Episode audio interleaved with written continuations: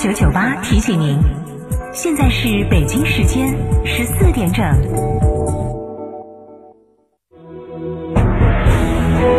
成都的声音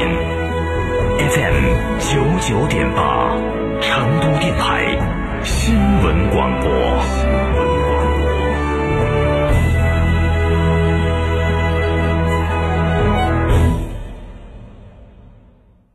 生活家超级黄金周，给你超级狂欢！超强王者产品谢幕大促，给你顶层全案设计，设计费五折；给你超强施工工艺，管理费五折；给你超强活动惊喜，厨卫爆品五折，更有品牌家电九选五，方太烟机灶具，海尔对开门冰箱，史密斯热水器等，仅需一千九百九十九元每件。电话详询八三三二零六六六八三三二零六六六。生活家家居。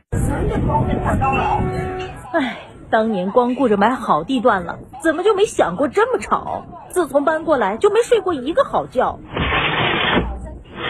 关窗户有啥用？这么几年了，啥招都使了。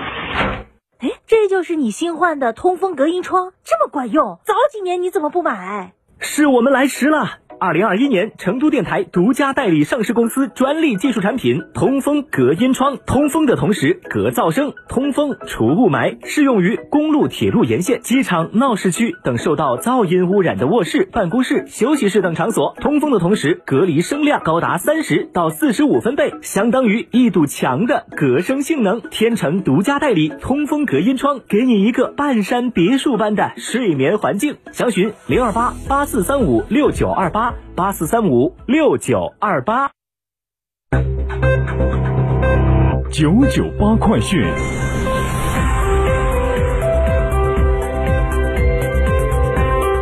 好，北京时间的十四点零二分，这里是成都电台新闻广播，一起来关注这一时段的九九八快讯。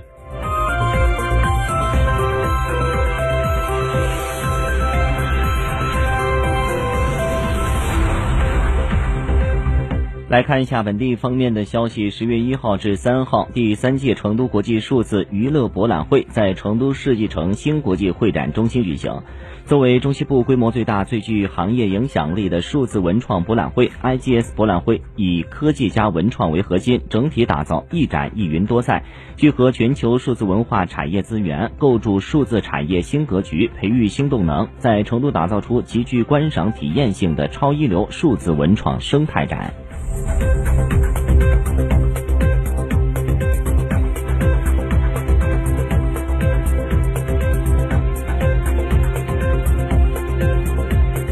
冷空气将至，国庆出游注意添衣。四川盆地四号到六号将会出现降温降雨天气。呃，根据成都市气象台发布的消息，十月二号开始，随着冷空气东移，北方大部地区将会陆续出现降水降温天气。假期后半段，多地的气温还将刷新入秋以来的新低。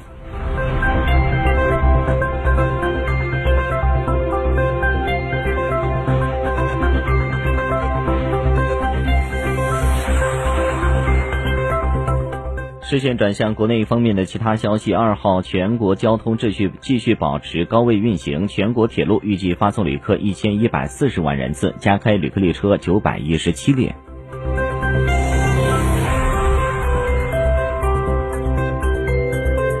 全国政协社会和法制委员会副主任傅政华涉嫌严重违纪违法，目前正接受中央纪委国家监委纪律审查和监察调查。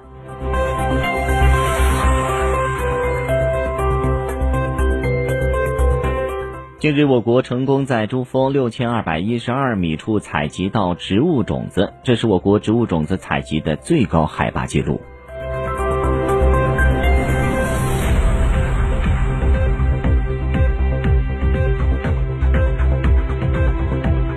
针对密室逃脱类场所火灾风险大的问题，近日应急管理部消防救援局下发相关规定，要求从业单位要自查自改，相关部门单位要严查严管。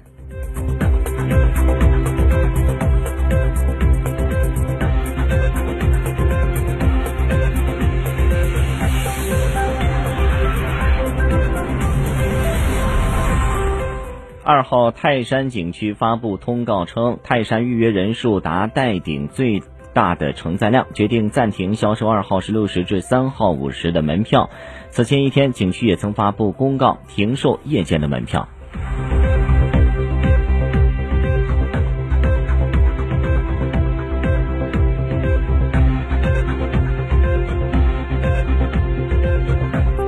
上海发布的消息，近期上海各级市场监管部门正开展网络餐饮食品安全专项整治，餐饮单位的营业执照、食品经营许可信息、食品安全量化分级等原先在线下公示的食品安全信息，现正在平台上进行公示。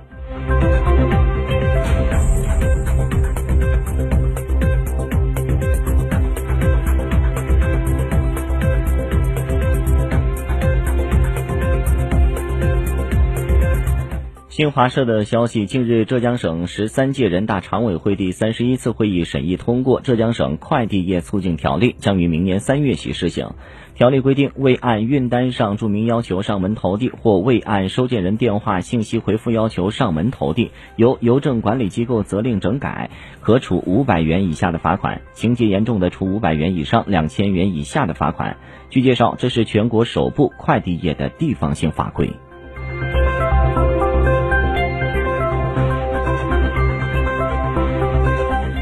视线转向国际方面的消息，当地时间十月一号，在第七十六届联合国大会第三委员会一般性辩论上，中方代表七十五个国家呼吁实现疫苗公平分配。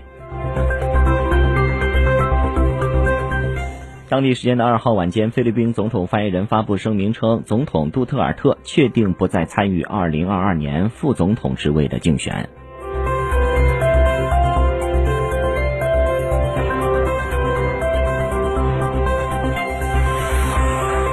据西班牙媒体当地时间十月二号报道，西班牙加纳利大区香蕉生产协会当天向媒体表示，拉帕尔马岛火山喷发使得该岛屿香蕉产业受到严重影响。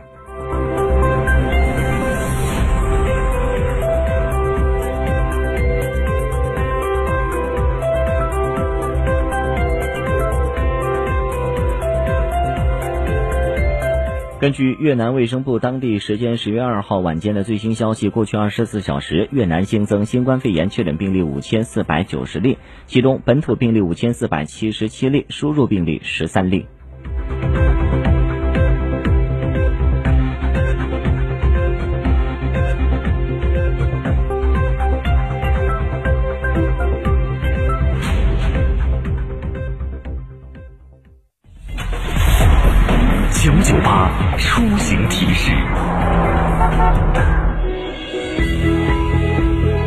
好，出行提示来关注一下最新的成都交通路况。根据成都交警的官方微博消息，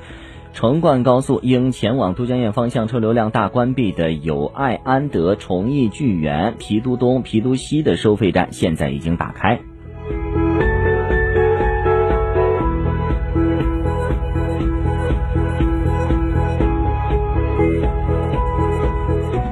另外来关注一下天气方面的情况，预计午后会有分散性的阵雨来袭，夜间有雷阵雨，雨量中雨，西部部分地方呢是大雨到暴雨，并伴有偏北风四到六级，山口河谷还有七级或七级以上的大风出现，日最高气温呢是在三十度左右。